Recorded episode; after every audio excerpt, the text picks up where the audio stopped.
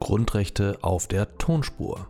Der Begleitpodcast zum Smartbook Grundrechte von Emanuel Tofik und Alexander Gleixner. Erschienen im Nomos Verlag. Meine sehr verehrten Damen und Herren, herzlich willkommen zum Video zur Freiheit der Person, Artikel 2 Absatz 2 Satz 2 Grundgesetz. Wer ist vom persönlichen Schutzbereich des Artikel 2 Absatz 2 Satz 2 Grundgesetz erfasst? Zunächst einmal handelt es sich auch hier um ein Jedermann-Grundrecht, das heißt jeder lebende Mensch, unabhängig von Alter, Gesundheitszustand oder Bewusstsein, wird erfasst vom persönlichen Schutzbereich.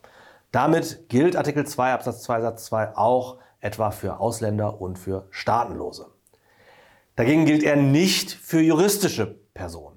Die Freiheit bezieht sich hier auf die körperliche Fortbewegungsfreiheit, sodass eine wesensmäßige Anwendung im Sinne von Artikel 19 Absatz 3 Grundgesetz ausschaltet. Was umfasst der Schutzbereich des Artikel 2 Absatz 2 Satz 2 Grundgesetz in sachlicher Hinsicht? Gewährleistet ist Freiheit. Was meint hier Freiheit in diesem konkreten Zusammenhang? Hier ist gemeint die Freiheit des Einzelnen oder das Recht des Einzelnen, frei zu wählen, ob er einen Ort verlässt und sich an einen anderen Ort begibt. Es gibt eine Einschränkung. Der Gewährleistungsanspruch des Artikel 2 Absatz 2 Satz 2 Grundgesetz umfasst keine Befugnis, sich unbegrenzt überall aufhalten und überall hinbewegen zu dürfen, so das Bundesverfassungsgericht in seiner Entscheidung zu Flughafenverfahren aus dem Jahr 1996.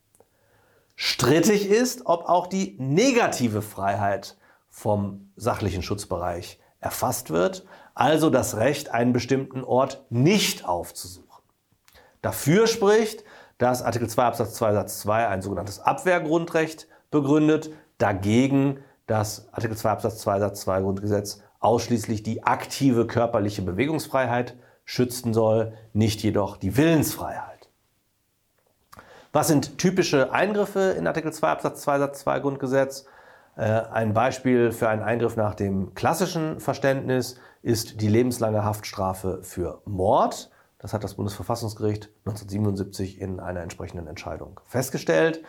Ein Beispiel für einen Eingriff, den man mit dem modernen Eingriffsverständnis zu fassen bekommt, ist die Unterbringung von über den Luftweg einreisenden Asylbewerbern im Transitbereich des Flughafens.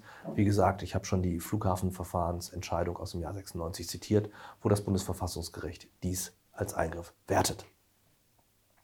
Wie können Eingriffe in Artikel 2 Absatz 2 Satz 2 Grundgesetz gerechtfertigt werden? Nun, auch hier haben wir eine Schranke in Artikel 2 Absatz 3 Grundgesetz. Da äh, finden wir einen einfachen Gesetzesvorbehalt. Freiheitsentziehungen und Beschränkungen sind nur aufgrund von formellen Gesetzen äh, statthaft. Artikel 104 Absatz 1 Satz 1 Grundgesetz. Und wir kennen nochmal spezielle Voraussetzungen, die geknüpft werden an Freiheitsentziehungen ähm, gemäß Artikel 104 Absätze 2 bis 4 Grundgesetz, namentlich den Richtervorbehalt, die Pflicht zur Information über die Gründe der Freiheitsentziehung und die Benachrichtigung eines Angehörigen.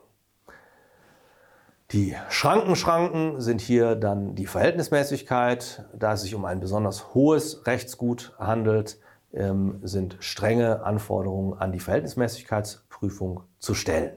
Insgesamt ist darauf hinzuweisen, dass es sich hier um ein besonders altes Grundrecht handelt, äh, wenn Sie so wollen. Die Habeas Corpus Grundrechte sind die historischen Vorläufer.